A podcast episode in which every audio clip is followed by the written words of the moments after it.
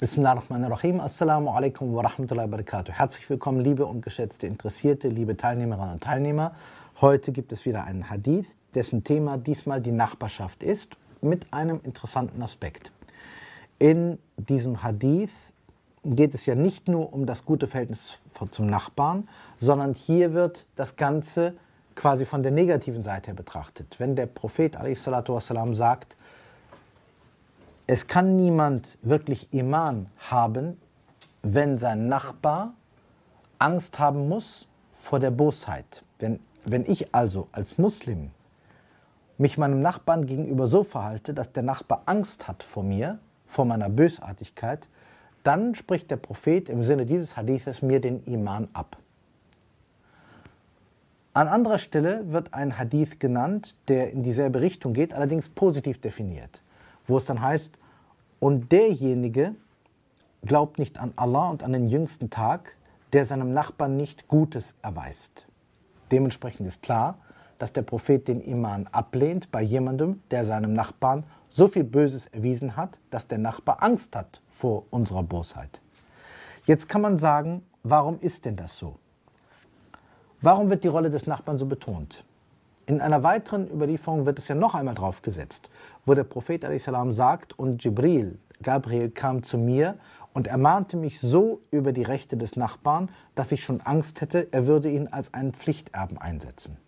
Alle diese Überlieferungen sprechen eine klare Sprache, nämlich dass der Nachbar zumindest in seinen Rechten bewahrt und geschützt werden muss.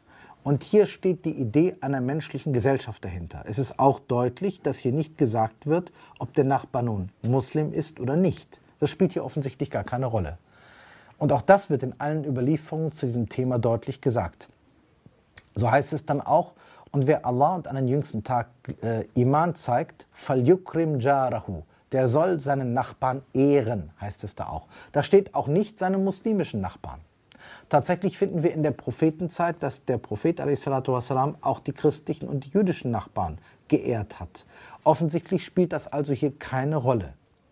Es scheint die Nachbarschaft, das wird auch von allen Gelehrten diesbezüglich vertreten, ein eigenes Recht zu haben.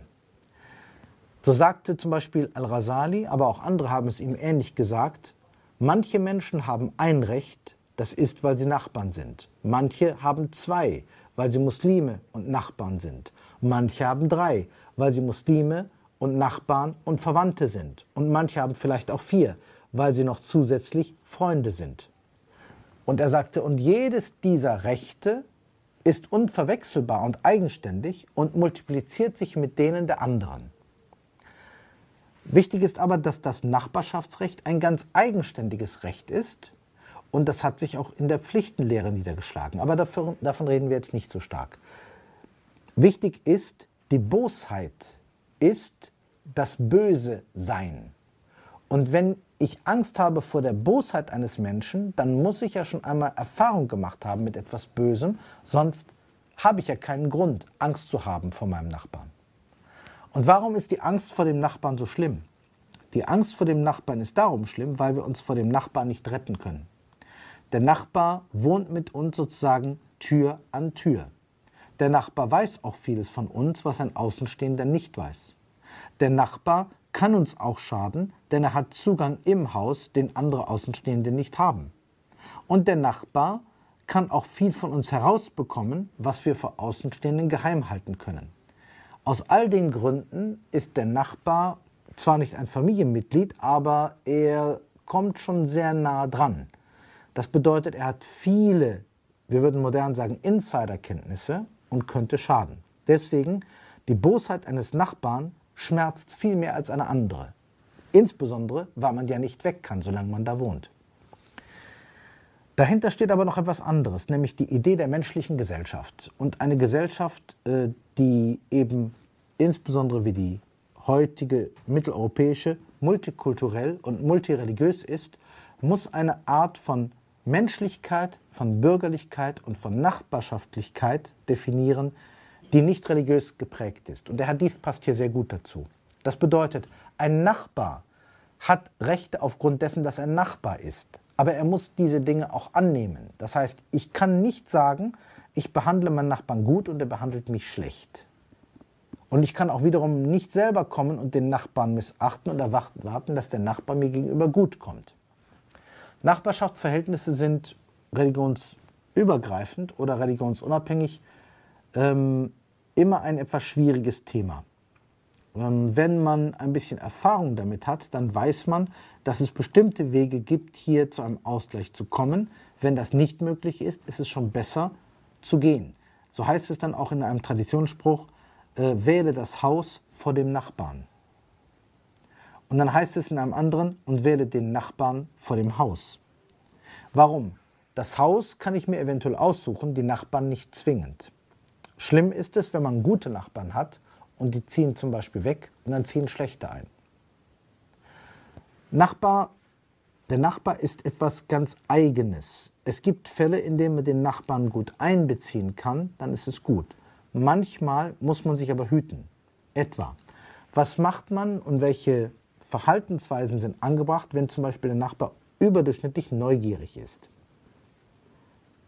Wenn man ihn zu sehr in sein Leben reinlässt, dann wird er seine Nase in Sachen reinstecken, die ihn effektiv nichts angehen und dann kann man ihn auch nicht wieder raussetzen.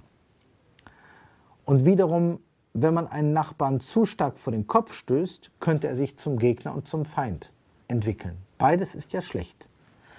Hier wird klar gesagt, zumindest die Bosheit soll nicht sein. Hier gehe ich mit gutem Beispiel voran.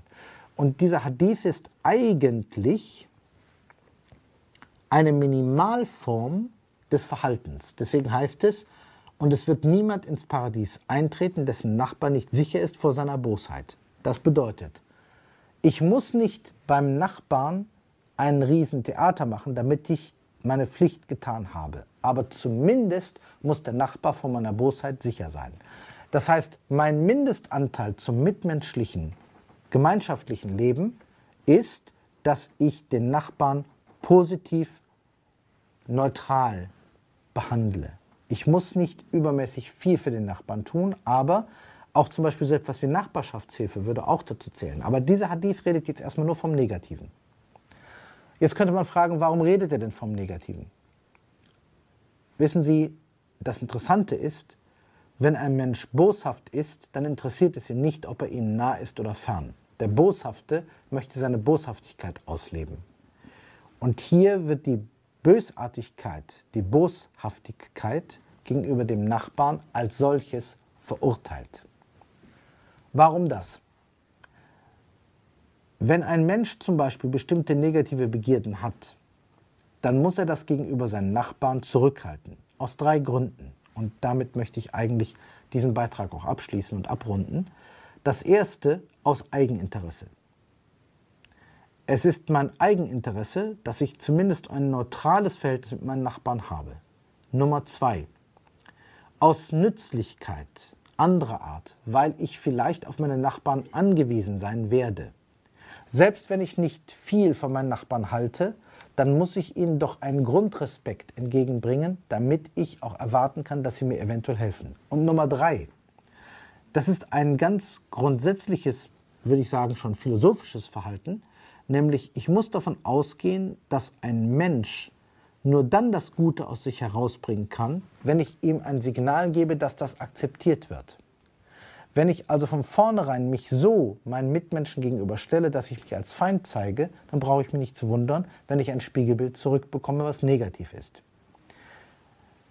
Hier ist es aber eine religiöse Implikation. Wir fragen uns also, warum sagt der Prophet salam er wird nicht ins Paradies eintreten. Und da setze ich an und sage, weil hier ein Mensch Schaden in die Welt trägt, wo er auch wirklich schaden kann. Das heißt, der Muslim ist vom Propheten dazu aufgerufen, zu allermindest nicht Ursache von Schaden zu sein. Und Bosheit, Bosheit äh, und Boshaftigkeit ist eindeutig ein Schaden. In diesem Sinne möchte ich das auch abschließen und hoffe, dass wir alle den Anforderungen, die der Prophet und der Islam an uns setzen, gerecht werden können zu unser allerbesten. Assalamu alaikum wa rahmatullahi wa barakatuh.